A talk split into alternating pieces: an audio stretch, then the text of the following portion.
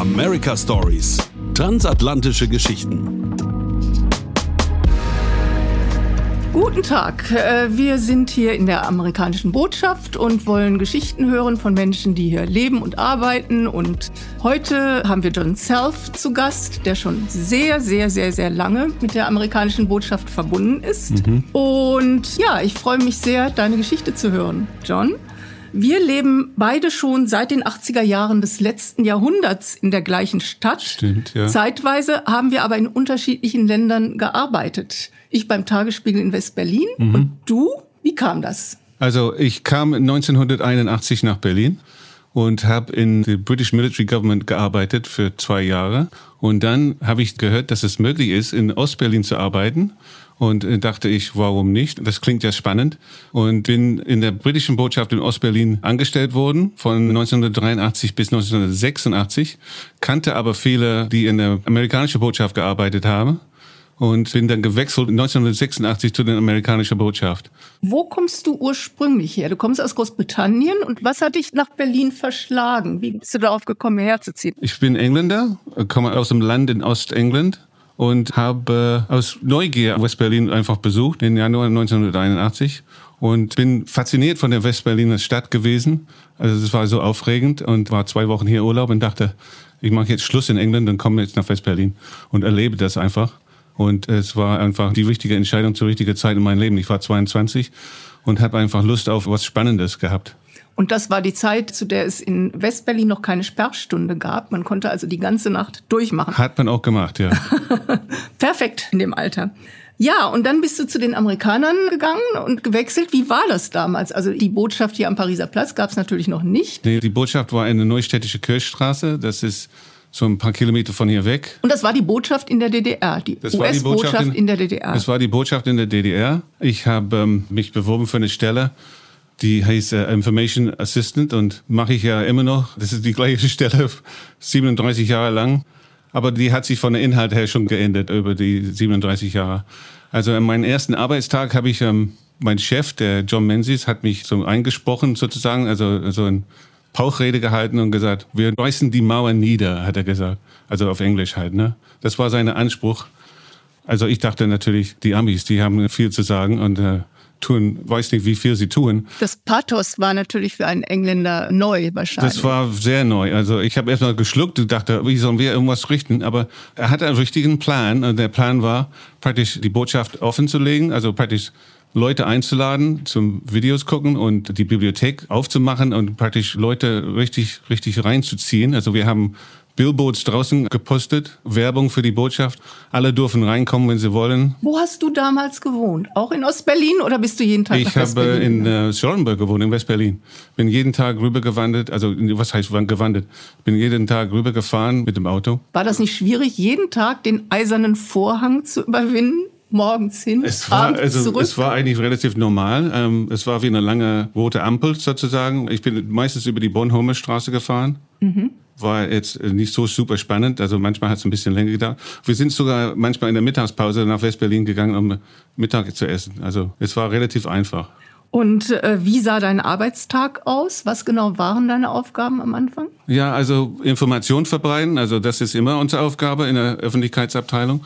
Also es gab so eine Wireless-File jeden Tag. Das ist äh, so Berichte, die geschrieben werden von der US-Government die wir verleitet haben an die DDR-Regierung, das Politbüro. Mhm. Die haben wir dann zugeschickt. Wir haben ausgesuchte Berichte dann rausgesucht und dann zugeschickt.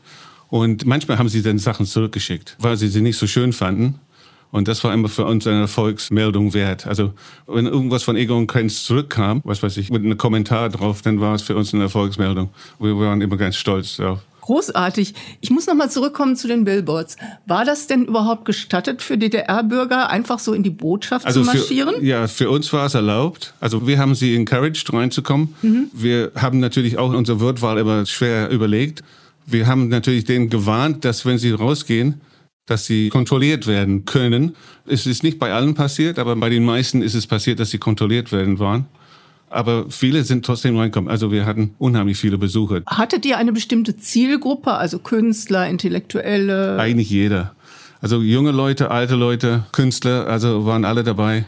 Der John Menzies, der Kulturattaché, hat dann damals äh, praktisch vorgeschlagen, dass wir ein Videoprogramm ausbauen, dass wir jeden Tag einen Spielfilm zeigen. Und vorher war halt ein Informationsfilm über Amerika, einen Bundesstaat oder das System an sich, wie es funktioniert so eine halbe Stunde Informationsfilm und dann praktisch ein Spielfilm als Belohnung für die Zuschauer. Äh, so Rockmusik war doch sicher auch sehr beliebt. Damals wurden doch immer Platten nach Ostberlin geschmuggelt oder Geschichten. Wir haben nicht so viel Musik, aber wir hatten viele Musikzeitschriften. Also die Bibliothek war sehr groß mhm. und auch super gut besucht. Also Musikhefte, mhm. Zeitschriften waren natürlich sehr beliebt. Rolling Stone oder so. Genau, mhm. genau, sehr beliebt und meistens schwer zu bekommen, weil die gingen ab und zu mal mit natürlich und kamen nicht wieder. Wofür haben sich eure Gäste am meisten interessiert? Die Spielfilme waren natürlich begehrt. Ja, also zum Top Gun hatten wir teilweise 400 Leute im äh, Auditorium.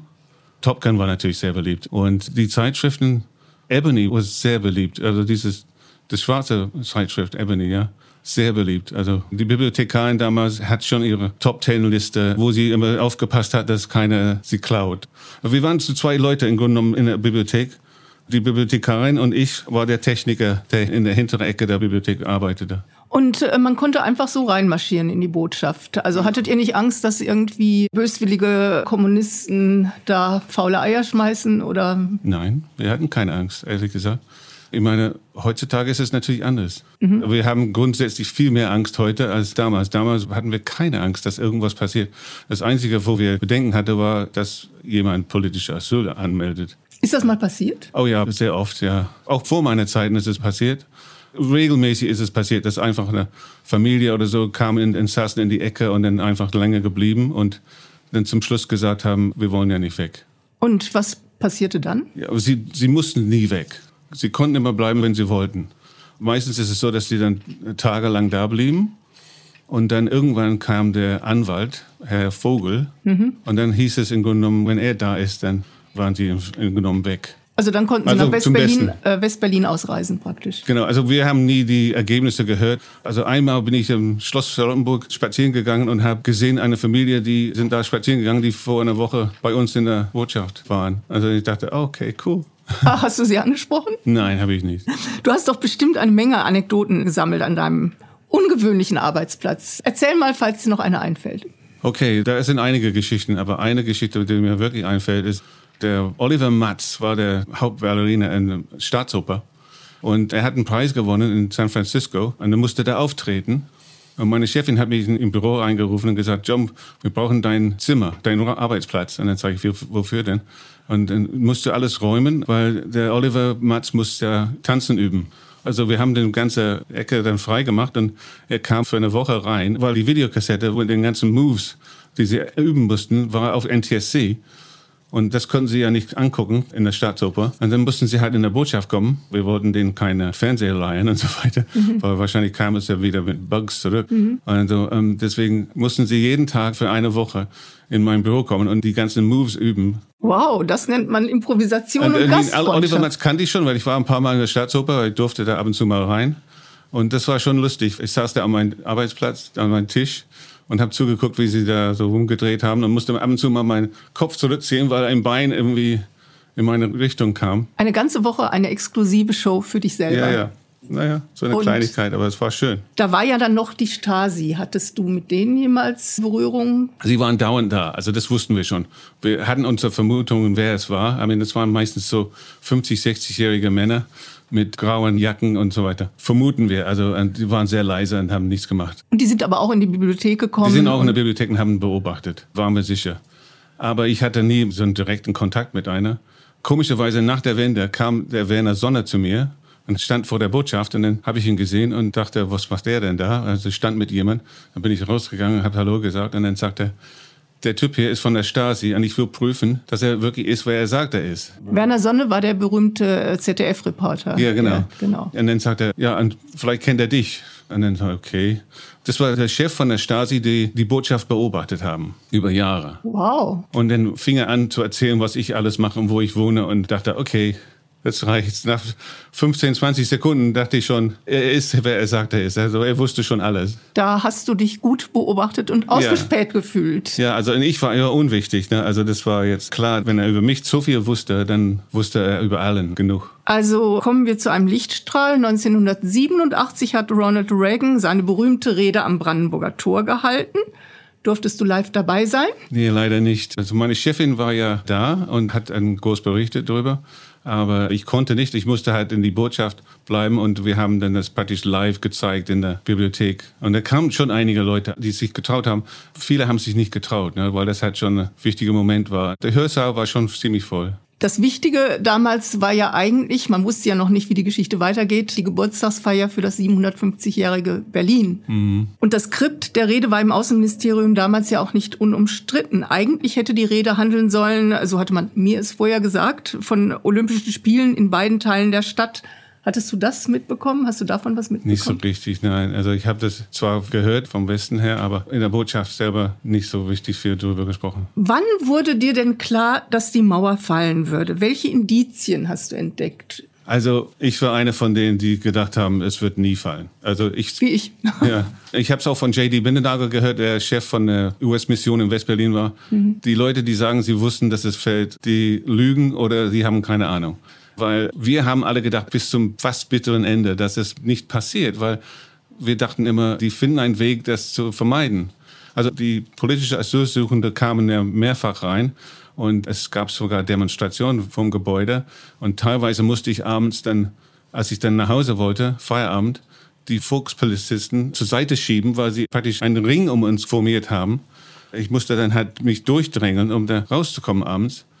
Aber trotzdem habe ich gedacht, da passiert nichts. Das wird einfach sicher bleiben. Und nobody was more surprised than me when it fell. Also, also ich war total überrascht und habe es eigentlich bis zum Moment, wo es passiert ist, nicht erwartet. Ja, ich glaube, das ging sehr, sehr vielen Menschen so und wie du sagst, auch denen, die heute was anderes behaupten. Aber damals war das eben schwer vorstellbar.